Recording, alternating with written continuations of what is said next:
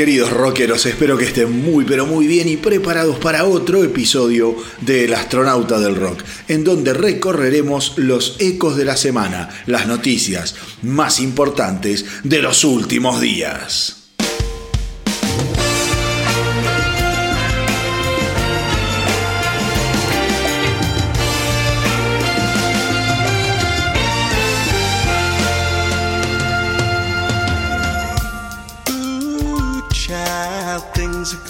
Gonna get easier. Ooh, child, things will get brighter. Ooh, child, things are gonna get easier. Ooh, child, things will get brighter.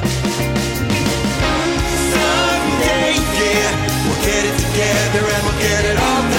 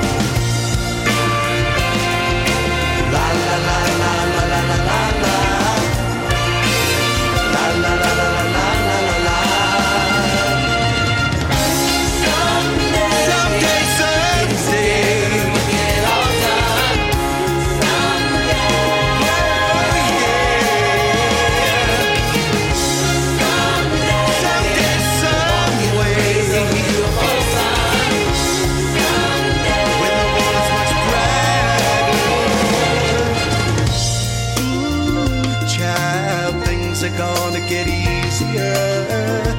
Ooh, try things to get brighter.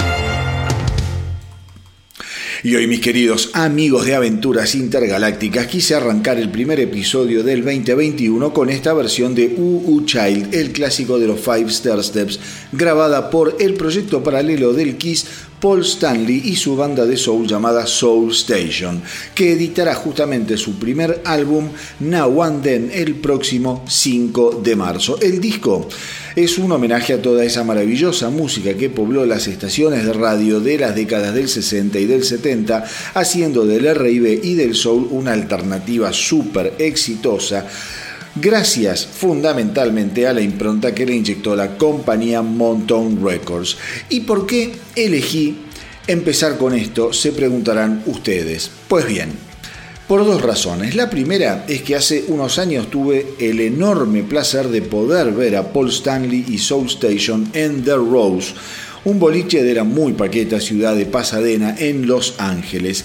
Esa noche sinceramente siempre va a quedar en mi memoria porque ver a Paul Stanley en un contexto tan diferente al de Kiss cantando clásicos de décadas pasadas sin interpretar una sola nota de algún tema de Kiss y teniéndolo a menos de 10 metros de distancia fue algo que me marcó para siempre. En aquel momento y a pesar de que el lugar estaba repleto, la noche consistía en una cena show. Vos reservabas una mesa que compartías con otras personas, morfabas, chupabas y te veías al viejo Paul repasando el catálogo de la moto.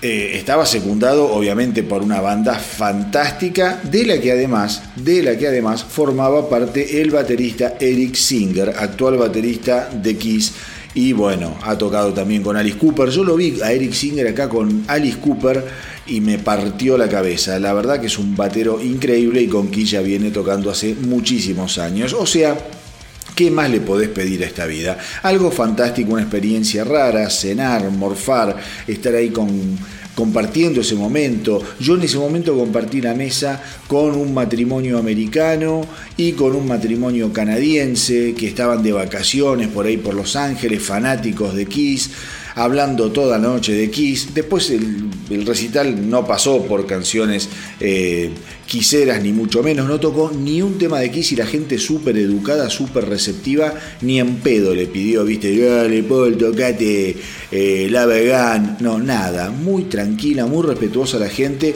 y la banda sonaba de putísima madre. Recuerdo también haber pensado que más allá de la afluencia de público, estaba claro que Stanley eh, lo estaba haciendo solo por amor al arte. Soul Station es un proyecto que Stanley gestó simplemente por el cariño que le despiertan aquellos años y aquellas canciones perfectas.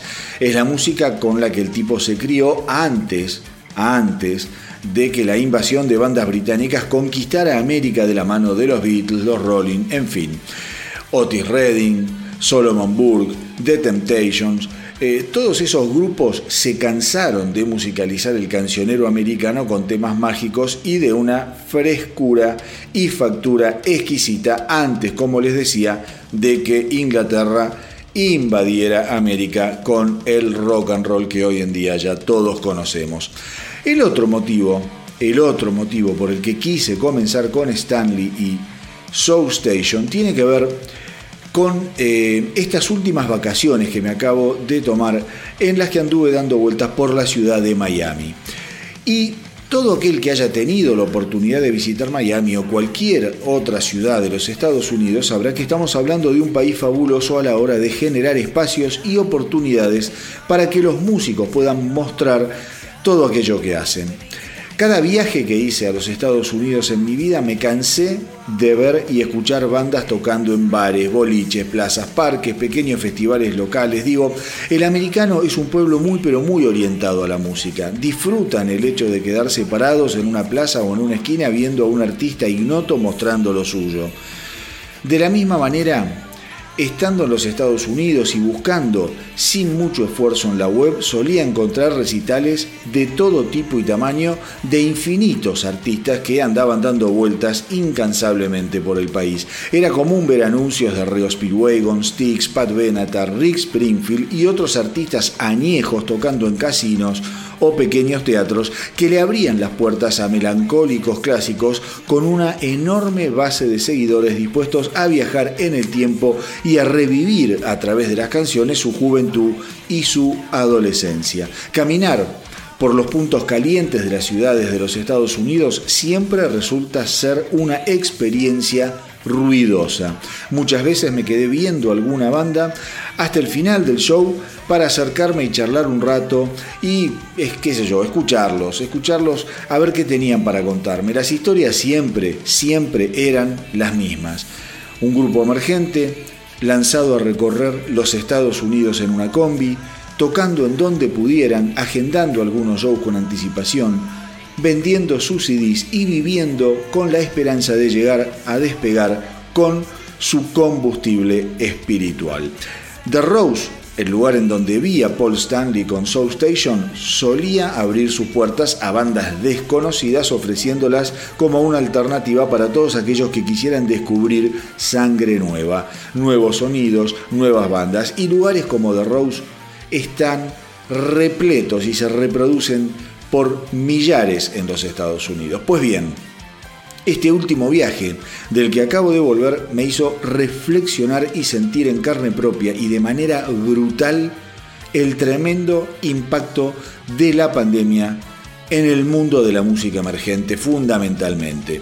Las calles ruidosas, plagadas de bares que vomitaban música a todo volumen a través de sus puertas, hoy son simplemente calles enlutadas por el ensordecedor silencio. No hay plazas ni parques repletos de gente viendo alguna banda. Y cuando te pones a buscar en la web algún recital, todo lo que te devuelve el celular o la compu son páginas en blancos con agendas viejas. Ni siquiera en la noche de Año Nuevo que pasé en South Beach me crucé con alguna banda tocando.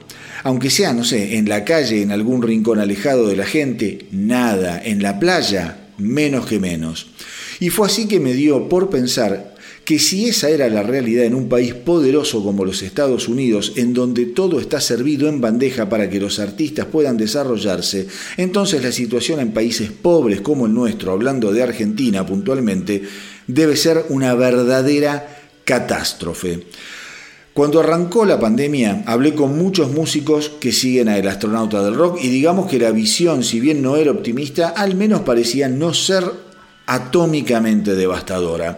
A casi un año con la peste eh, dando vueltas entre nosotros, estimo que hoy aquellas opiniones deben haber mutado, si se me permite, a pareceres más crudos y realistas, y suponiendo que esto se vaya solucionando con el correr de los meses, no hay dudas que en países primermundistas la reacción, recuperación, apoyo y oferta de facilidades por parte de los estados va a ser rápida, o al menos más rápida, a la hora de intentar revivir y poner en marcha a la millonaria industria del espectáculo en general, hoy prácticamente paralizada. No va a ser fácil, pero creo que lo van a lograr. De eso no tengo dudas. Sin embargo, cada vez cada vez son más los artistas que luego de este año se han animado a poner el grito en el cielo contra la lógica usurera de los servicios eh, de, de streaming. Ahora bien, ¿qué será de nosotros? Digo, si usualmente el Estado solo piensa en los artistas para generar empatía militante, ¿qué grado real de prioridad puede tener la industria del espectáculo para los administradores de un Estado saqueado, mal administrado y en constante declinación? Estamos hablando de un Estado ineficiente, burocrático, elefantiásico, corrupto y absolutamente indolente. ¿Qué prioridad le pueden dar a generar condiciones para que los artistas vuelvan a los escenarios cuando ni siquiera son capaces de generar condiciones lógicas para que las empresas inviertan y generen puestos de trabajo. O sea, está claro que la música y los artistas en general son imprescindibles para que nuestras vidas cobren un valor más profundo y una dimensión más espiritual y completa. Pero con una mano en el corazón, ¿ustedes creen que el Estado argentino, incapaz de organizar el velorio del astro del fútbol más importante de la historia, va a ser capaz de recomponer el tejido cultural deshilachado y cuadripléjico que dejó la pandemia? Yo creo que no. Y creo que si este 2020 que pasó fue dificilísimo, la tarea de reconstrucción va a ser titánica y necesitará de una fortaleza temeraria por parte de los músicos emergentes fundamentalmente. Muchos quedaron y quedarán en el camino. Muchos quedaron y quedarán en el camino. Otros estarán pensando en hacerlo. Pues bien, aquellos que queden en pie, a mi humilde entender, deberán propender a un cambio profundo de las formas de generar ingresos a través de su música. Las redes de streaming, está claro, que no son la solución tal y cual están planteadas las cosas hoy en día. Creo que llegó el momento de ponerse a pensar en cuál será la próxima revolución, el próximo paso que vuelva a poner blanco sobre negro y que sea capaz de entender que todo tiene un precio y que la obra de un artista tiene un verdadero valor. Porque de otro modo el futuro o bien será más silencioso o mucho menos interesante. Los músicos todos necesitan ponerse en pie de guerra. Sus canciones son la savia de un árbol que se nutre golosamente, pero que no está rindiendo los frutos necesarios y en forma justa. ¿Quién nos asegura que a partir de ahora lo sucedido el año pasado no sucederá de tanto en tanto? ¿Quién te dice que no va a salir otro bicho de mierda que va a frenar el mundo? Nada está garantizado hoy en día. Entonces, ¿los músicos van a seguir regalando su obra o van a comprender finalmente que si no le otorgan valor a lo que hacen, más temprano que tarde van a resignar sus esperanzas y su talento para terminar soñando lo que pudo haber sido su vida mientras manejan un taxi por las calles de la ciudad de la furia?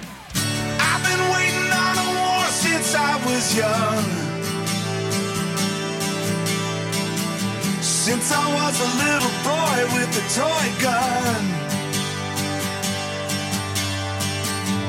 Never really wanted to be number one. Just wanted to love everyone. Is it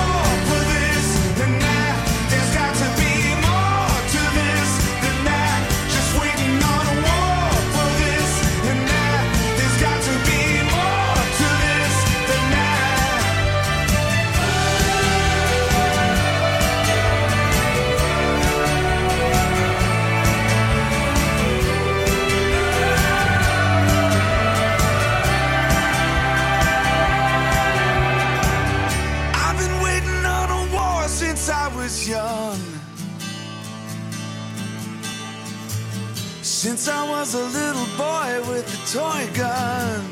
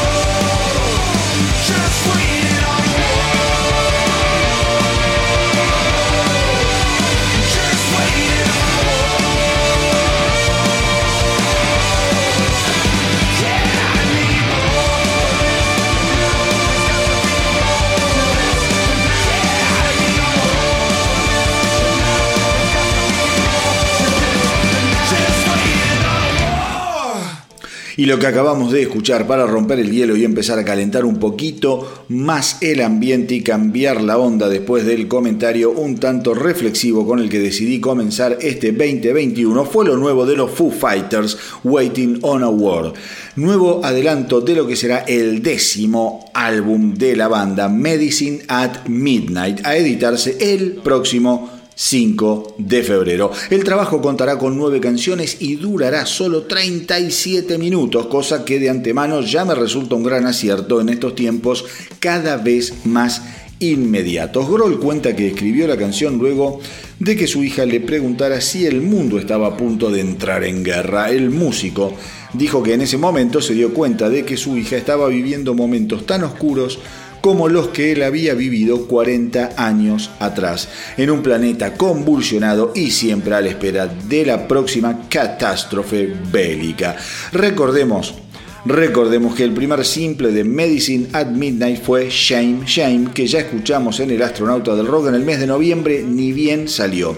La idea de los Foo Fighters fue lograr grabar un álbum fiestero, que se despegara de todo lo que habían hecho anteriormente, inspirándose, dicen ellos, en bandas como The Cars o hasta la era de Let's Dance de David Bowie o la de Tattoo You de los Rolling Stones.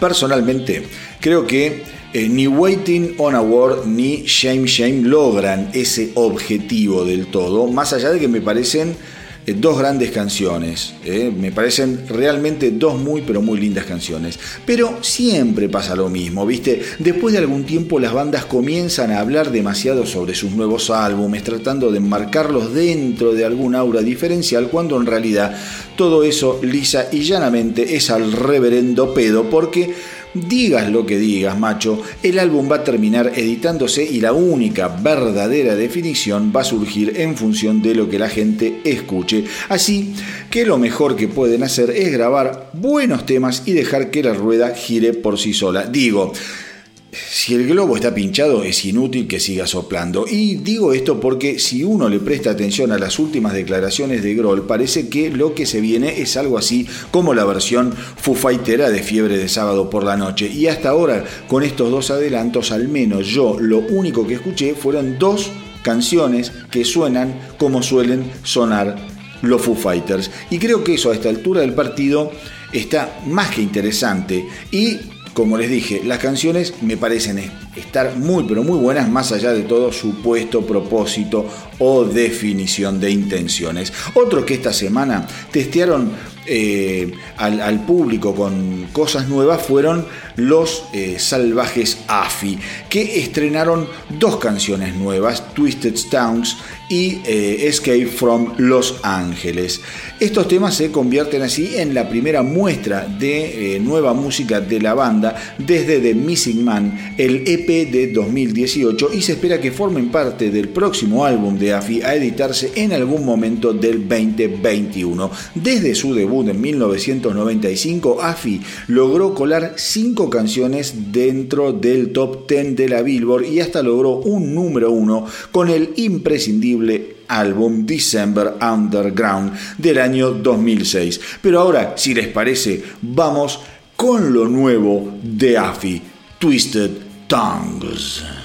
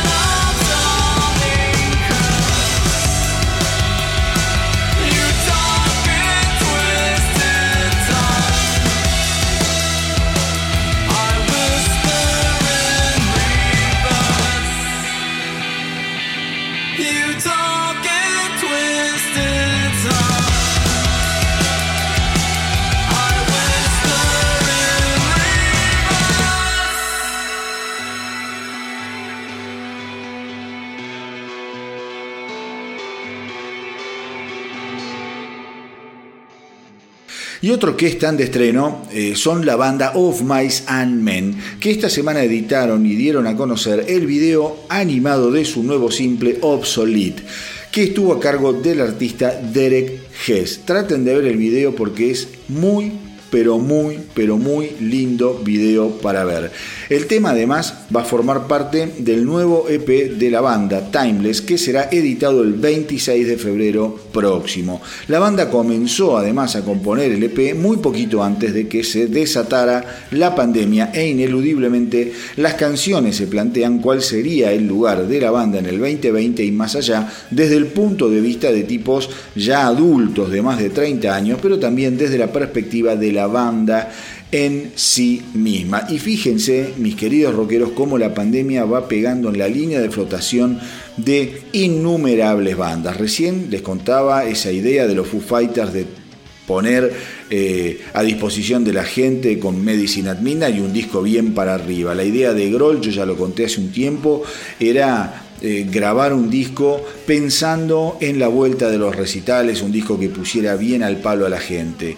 Ahora de Of Mice and Men eh, viene con un video y con una temática eh, en el tema y en el EP que van a estar editando que también tiene que ver con la pandemia, con, digamos, planteos existenciales. O sea, la pandemia va a dejar una marca imborrable y el 2020, el 2021 va a quedar en la historia del rock muy marcado por la temática de eh, muchísimas canciones y de muchísimos artistas a los cuales esto realmente los afectó al momento de ponerse a componer.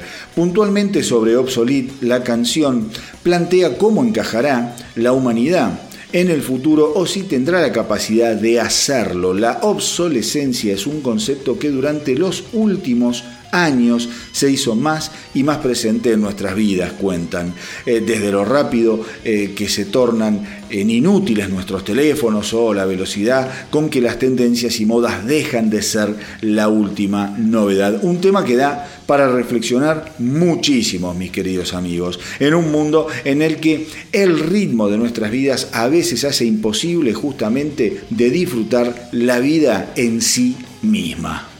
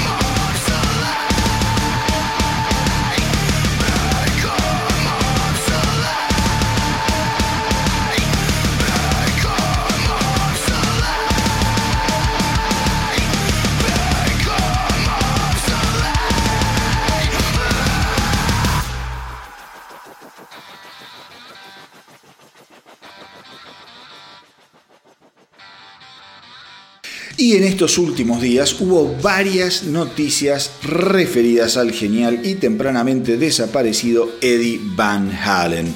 Por un lado, su talentosísimo hijo Wolfgang estuvo hablando sobre Distance, una hermosa canción que le dedicara a Eddie y con el que cerré uno de los episodios del astronauta del rock hace algún tiempo atrás cuando salió la canción. Wolfgang contó que sus familiares estaban al tanto del tema y que por supuesto la habían escuchado antes de que fuera editada. La canción estaba prácticamente terminada y solo faltaba mezclarla y masterizarla, pero eso quedó en un segundo plano dado que el músico eligió concentrarse en disfrutar los últimos momentos con su padre antes de priorizar los últimos toques de la canción. Así todo, Wolfgang aseguró que tuvo la oportunidad de tocar una versión acústica para Eddie y que si bien Van Halen no la asoció con un homenaje puntualmente hacia él, sí fue capaz de comprender el sentido de pérdida que encerraba la letra. Al escucharla, mi padre terminó llorando, dijo Wolfgang. Y la verdad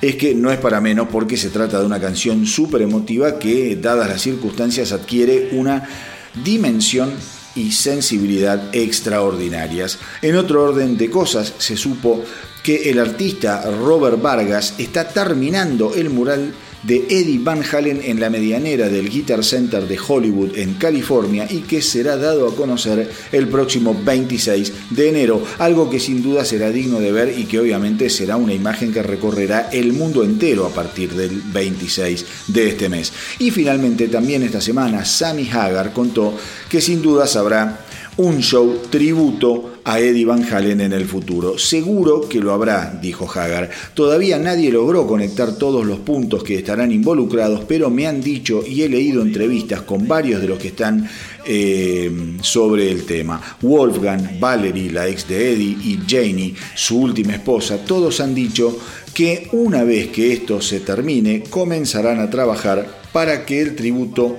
tome forma definitiva. No importa cuánto lleve a hacerlo, no me importa si toma 10 años en organizarse, lo único que sé es que tiene que hacerse sí o sí.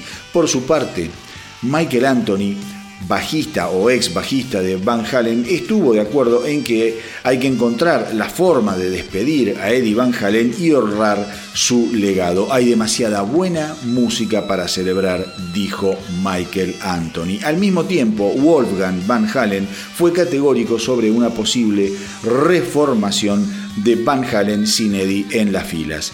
Eso jamás va a suceder. Yo me quedé sin mi padre y tengo que ver de qué manera logro procesarlo, del mismo modo que los fans de Van Halen tienen que aprender a vivir sin la banda. Es imposible que exista Van Halen sin la presencia de Eddie Van Halen.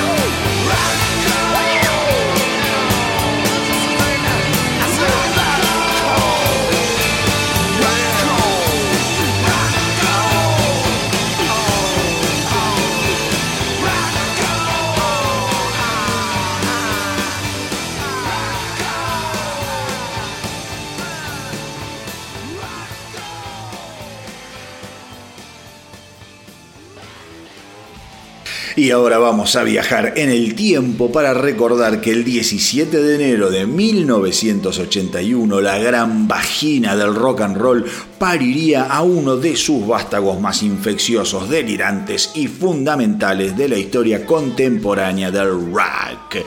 Y es que ese día ensayarían por primera vez Nicky Six, Tommy Lee y Greg Leon, dándole nacimiento a lo que hoy todos conocemos como Motley Crue. Obviamente Greg Leon duraría lo que un pedo en una canasta y Mick Mars junto a Vince Neil completarían la formación clásica y aún vigente de una de las bandas más descarriadas, fabulosas y divertidas de todos los tiempos. Hago un paréntesis Hago un paréntesis y les digo a todos aquellos descreídos que no vieron la película de Dirt que vayan y se regalen dos horas de placer absoluto con esa biopic. No se van a encontrar con una obra maestra del séptimo arte, pero sin dudas la van a pasar fantásticamente bien. Es un gran retrato de época y un recorrido bastante decente de una banda a esta altura ineludible. Así que justamente hoy, Hoy, 17 de enero, se están cumpliendo 40 años de aquel maravilloso encuentro que torció el rumbo de cuatro aspirantes a estrellas de rock que estaban más cerca de la catástrofe que de la gloria. Y eh, yo sé que para muchos Motley es una banda en cierta medida considerada de menor eh, valía o hasta de segunda línea, pero vean estos números, mis queridos rockeros. Motley Crue vendió más de 100 millones de álbumes a nivel mundial. Tienen 7 discos de platino y multiplatino. ¿Mm? Pegaron 22 top 40, 6 top 20 y 3 nominaciones al Grammy. Tienen, tienen 1.6 billones con B, billones de streams y más de 8 millones de seguidores en sus redes sociales. Y como si esto fuera poco, en el 2010 fueron inducidos al Hollywood Walk of Fame y vendieron más de 100 millones de tickets para sus shows a lo largo del planeta. El libro de Dirt ha vendido más de un millón de copias y las biografías de tres de sus cuatro miembros se han convertido en best seller, o sea, una cosa maravillosa. Personalmente tengo un especial cariño y, y admiración por los Motley Crue y aún recuerdo como si fuera hoy el momento en que los descubrí. En aquella época, en el año 1983, cada tarde cuando salíamos de la escuela secundaria, un grupo de amigos nos internábamos indefectiblemente en la famosa galería Bond Street. En aquella época la Bond Street era básicamente una galería en la que pequeñas disquerías competían por llamarte la atención. El lugar estaba repleto de disquerías, uno pegada a la otra. Nuestra preferida, nuestra eh, cueva preferida, estaba atendida por el gran periodista de rock argentino Alfredo Rosso. El lugar era diminuto, pero muy chiquitito, una disquería que eran dos baldosas, pero con un surtido infinito de vinilos. Una de esas tardes, mi gran amigo y hermano Carlitos Portero y yo No fuimos a lo de Rosso sin un peso y solo para despuntar el extinto vicio de revolver bateas y desentrañar alguna nueva música. Y mientras estábamos ahí, algo que nunca habíamos escuchado empezó a sonar. Fue tal el impacto que nos produjo que no tardamos ni medio segundo en darnos vuelta para preguntarle al bueno de Alfredo Rosso qué era lo que había puesto. El tipo nos miró, sonrió y nos alcanzó el sobre del álbum Shout at the Devil.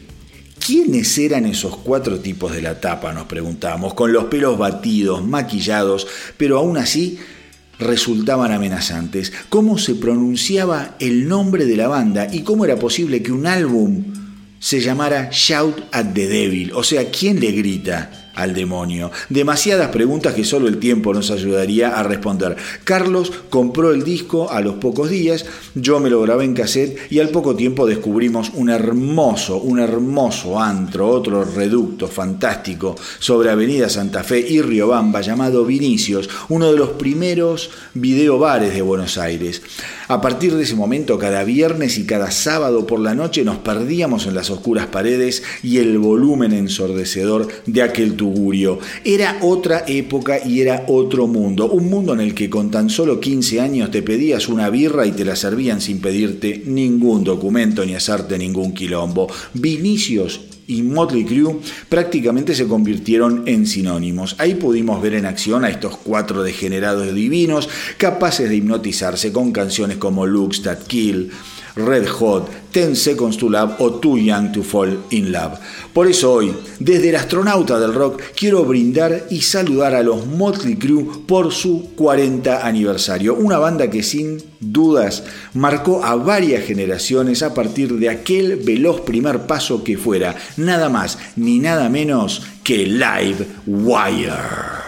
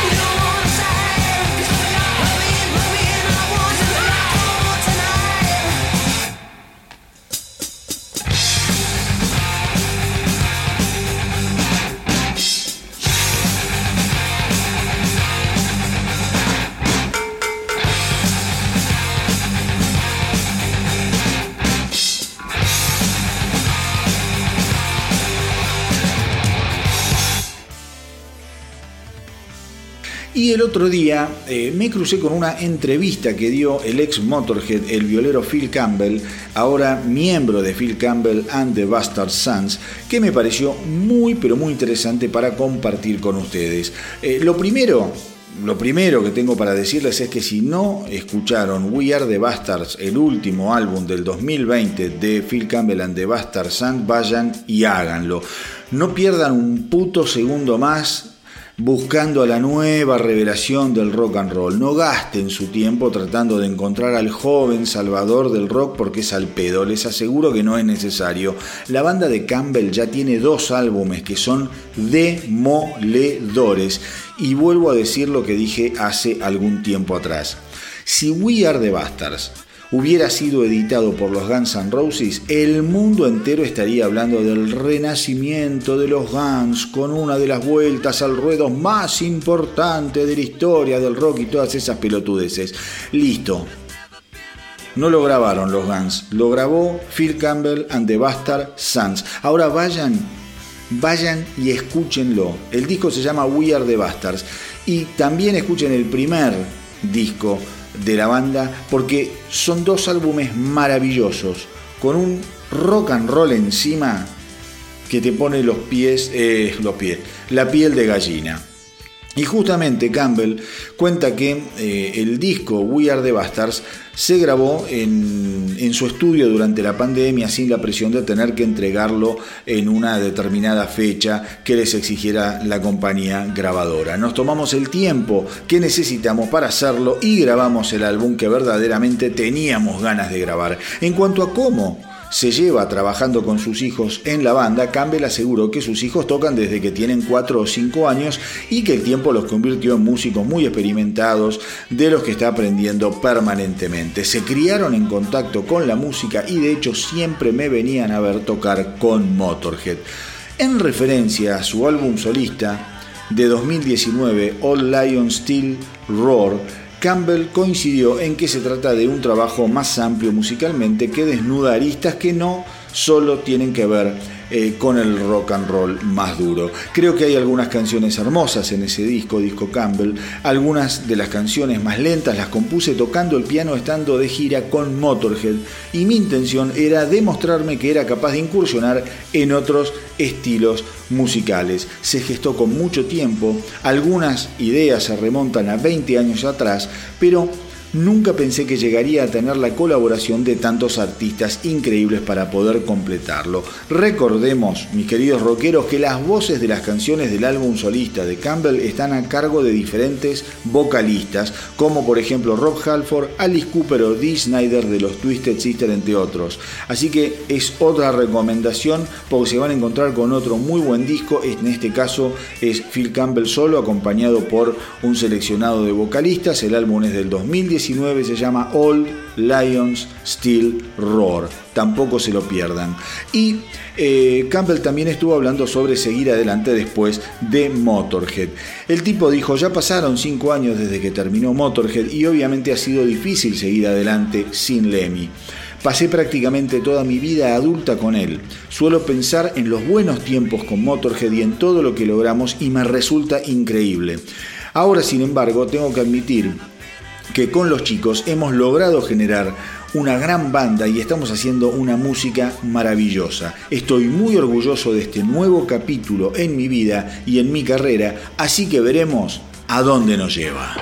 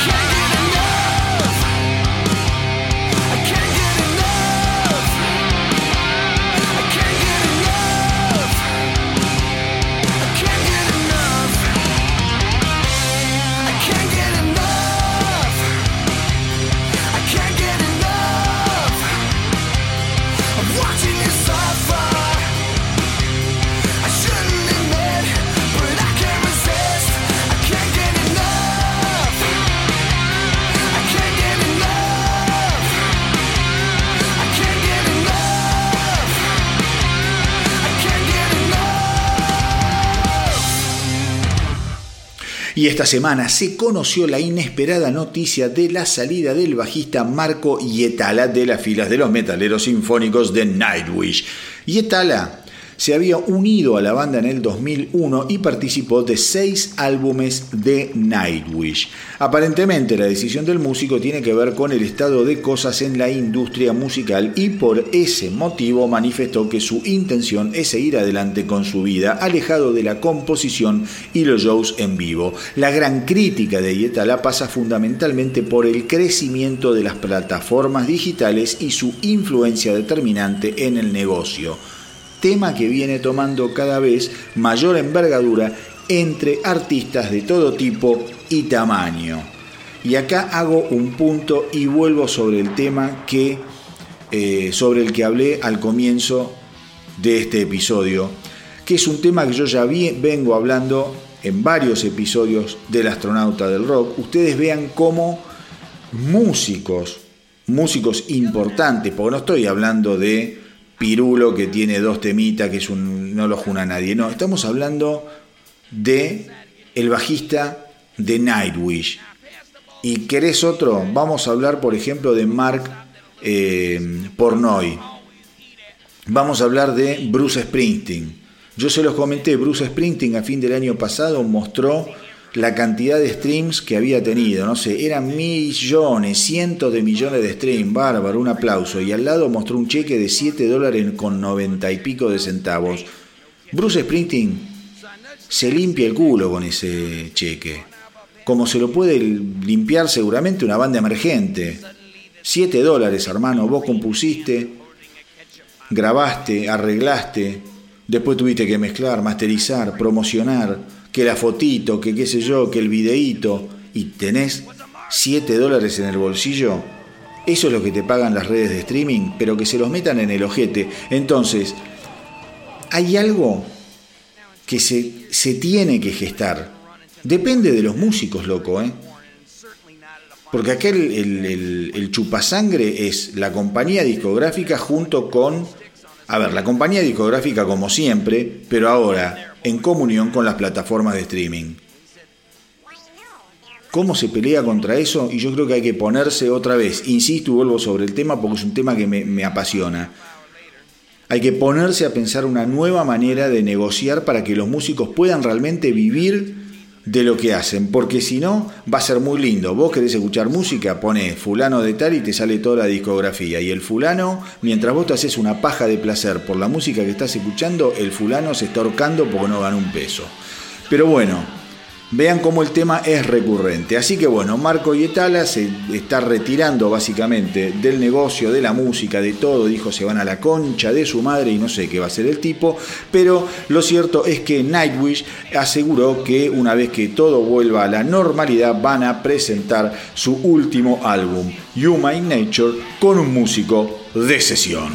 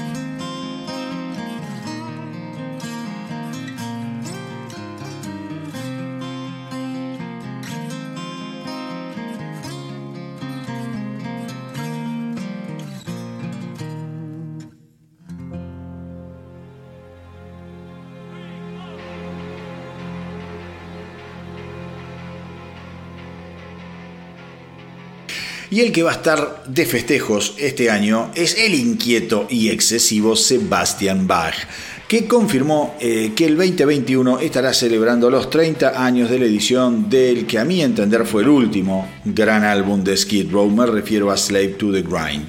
Eh, la idea es salir de gira por los Estados Unidos, tocar el disco en su totalidad y bueno, hacer la que hacen muchos músicos desde hace años, festejar esos aniversarios magníficos de álbumes inolvidables. Recordemos que Bach ya había recorrido el país celebrando los 30 años de la edición del álbum debut de Skid Row.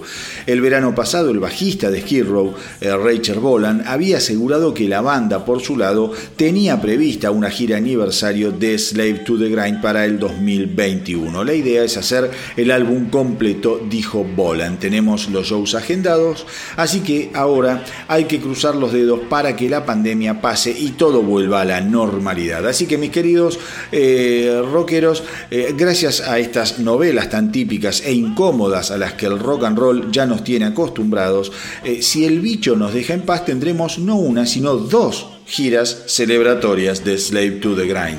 Una llevada adelante por Skid Row propiamente dicho y otra por Sebastian Bach que abandonara la banda en 1996. Como siempre digo, lo único a lo que llevan este tipo de rencillas, peleas y distanciamientos egocéntricos es que eh, las bandas eh, destinadas a ser realmente grandes terminen básicamente perdiendo el tiempo.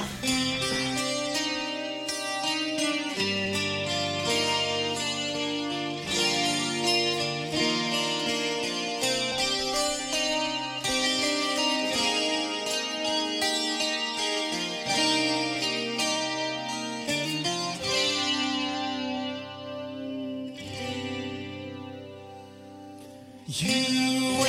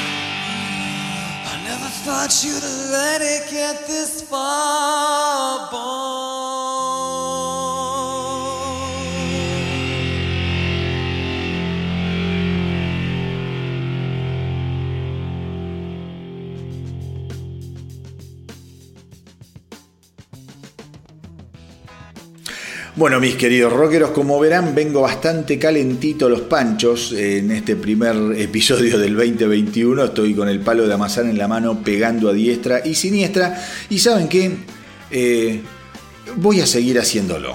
Ahora mismo lo voy a seguir haciéndolo porque si hay otra banda clásica por sus idas y vueltas, gracias a los enormes egos de mierda de sus integrantes, esa banda es Dokken.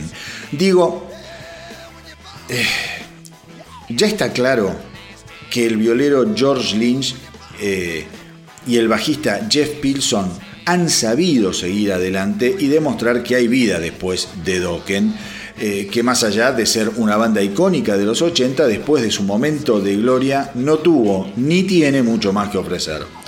Sin embargo, Don Dokken siempre fue una especie de veladona incapaz de asumir que ya está más cerca del retiro que eh, del renacimiento. Así que cuando Lynch y Pilson se juntaron para grabar y editar Heavy Hitters, Don Dokken salió a destrozarlos. Para aquellos que no lo saben, les cuento. Heavy Hitters es un álbum que salió hace muy poquito, que está compuesto por temas del pop, clásicos del pop, rockeados y reversionados por Lynch y Pilson. Ahí te vas a encontrar con canciones como Ordinary World de Duran Duran, Kiss de Prince, Is the End of the World as We Know It de Rem o Jump and Supernova de Oasis. La verdad es que el disco va a pasar sin pena ni gloria, de eso no tengo ninguna duda, pero realmente está muy pero muy bien hecho. Va a pasar sin pena ni gloria porque Jeff Pilson y George Lynch, viste, no son dos tipos que, que- que estén en- en, digamos, en el pináculo de sus carreras. Son dos grandes músicos que se juntaron y que hicieron un muy buen disco, pero que va a quedar ahí. El que quiere lo escucha, el que escucha no, ¿viste? Pero bueno. El caso es que Dokken, eh, Don Dokken, la primera pelotudez que dijo fue que las canciones seleccionadas no son realmente grandes éxitos. Una de dos. O es un imbécil o el tipo no escucha lo que está pasando en el mundo de la música desde hace décadas. Por otro lado, Dokken dijo que la experiencia habrá sido muy aburrida tanto para Lynch como para Pilson. Ahora bien, yo me pregunto, ¿alguien se imagina cuán aburrido pudo haber llegado a ser compilar las canciones de mierda que forman parte del último álbum de Dokken, el recopilatorio de Lost Songs 1978-1981? O sea, Nadie le dijo al tipo este que por alguna razón esas canciones habían sido dejado de lado. ¿O piensan que The Lost Songs es un disco de grandes canciones que en realidad se habían perdido? Y que por una de esas cosas de la vida fueran encontradas, gracias a Dios, el año pasado en algún cajón de la mansión de Don Dokken. Digo, ¿Dokken se puso a escuchar seriamente esas canciones que editó? Porque yo no sé si ustedes se tomaron el trabajo de escuchar The Lost Songs. Bueno, obviamente yo lo hice porque tengo que hacerlo, porque de otra manera no podría opinar ni hablar del asunto. Es un disco realmente dañino, no aporta nada y no sé cuál es la idea de editar semejante basura. Porque los viejos fans se van a pasar por el culo literalmente ese disco y no hay forma de que ese balde excremental logre atraer nuevos fans a menos que sean sordos, porque no hay manera. Digo, qué difícil es para algunos artistas apagarse en silencio y honrar su legado. Cualquier cosa que haya hecho George Lynch después de Dokken es mejor y más rescatable que lo que hizo Dokken sin Lynch. De eso no tengo dudas. Vayan a la discografía de Dokken, empiecen a escucharla y cuando se va Lynch se cae a pedazos Dokken. Y Jeff Pilson es el bajista desde hace décadas de Foreigner, macho. Banda que le pasa el trapo no solo al Dokken sin Pilson, sino a cualquier Dokken de cualquier década, le guste a quien le guste. Entonces, muchas veces es vergonzante ver como tipos que podrían estar viviendo de su historia en forma respetable eligen en cambio convertirse en una mala caricatura pasada de moda.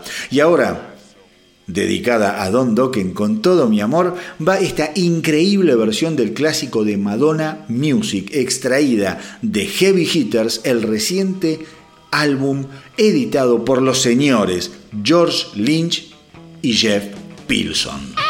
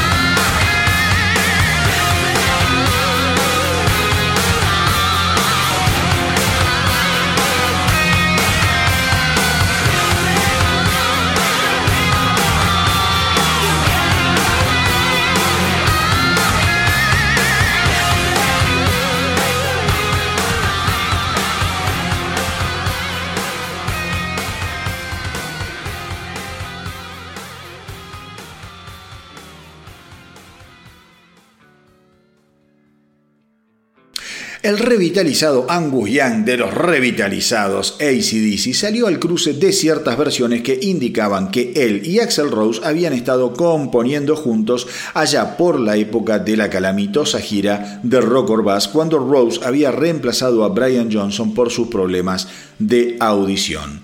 Angus dijo, nada realmente sólido salió en aquel momento, había mucho en juego y dando vueltas y lo cierto es que no compusimos nada juntos. En su momento, Axel había dicho en 2016 que su mayor interés era no decepcionar a ACDC. Por lo que me cuentan, dijo Axel, Angus está contento. Hacía tiempo que no lo veían moverse tanto durante las canciones.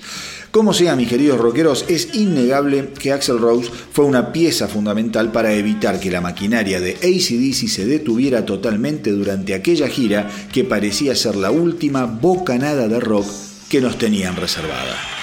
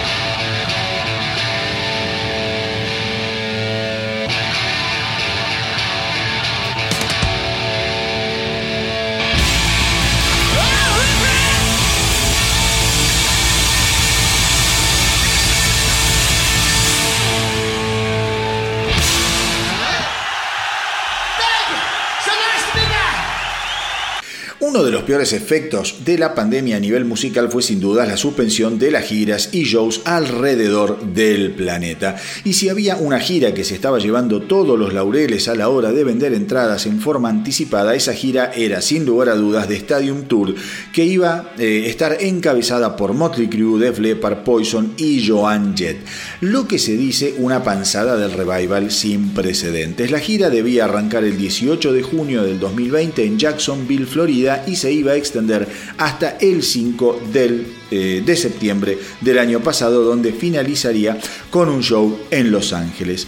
Esta semana, Phil Collen, guitarrista de los Def Leppard, aseguró que tiene confianza en que la gira finalmente se llevará a cabo. Dependemos de la efectividad de la vacuna, dijo, y es así en todo el planeta y en todos los órdenes de la vida. Los viajes, las eh, aglomeraciones de gente, todo depende de la vacuna, pero en general creo que la gira terminará llevándose a cabo.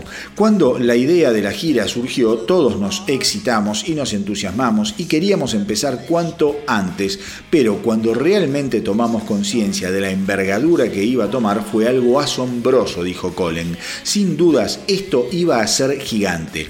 Además ahora, no nos olvidemos que se cumplen los 40 años de Motley Crue, entonces eso le suma presión e importancia a la gira, pero todos estamos en manos de la efectividad de la vacuna. Actualmente, mis queridos rockeros, la reprogramación de The Stadium Tour indica que la gira comenzará el próximo 19 de junio, esta vez en Nashville, para concluir el 12 de septiembre en San Diego, California. Crucemos los dedos, que la vacuna sea efectiva y que nos pinchen a todos lo antes posible, porque si hay algo que deseo con todo mi corazón es que The Stadium Tour sea lo suficientemente exitosa como para que se convierta en un evento internacional que en algún momento aterrice en nuestra querida Argentina.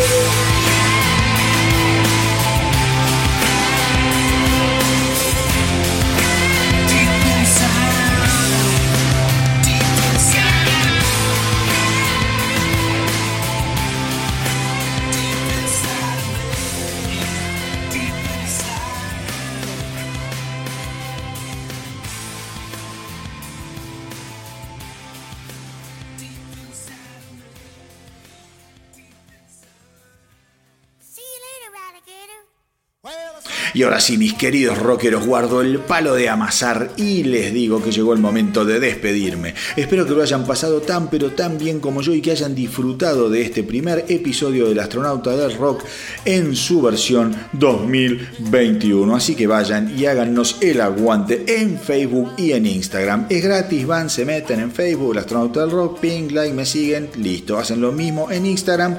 Todo a la módica suma de cero pesos. Cero pesos. Vayan y sigan al astronauta del rock que les va a hacer un gran bien a su sabiduría rockera. A ver, todos aquellos que tienen bandas o son solistas y quieren mostrar lo que hacen, ya saben, me lo mandan a elastronautadelrock.gmail.com y desde acá les voy a dar una mano para difundir todo lo que estén haciendo. Pero antes de despedirnos hasta el próximo episodio del astronauta del rock, como siempre les tengo un último bocado de rock and roll para que la espera no sea tan pero tan insoportable. Y como todos ustedes ya saben, el 29 de enero eh, los alemanes de ACEP, eh, una de mis bandas favoritas, estarán editando su nuevo álbum Too Mean to Die. Y como siempre suele suceder cuando una banda está por tirarse un nuevo pedo, sus integrantes comienzan a hablar y a dar entrevistas para ir calentando el ambiente, cosa que está perfecto. Pues bien, el violero Wolf Hoffman aseguró que ACEP fue la primera banda de metal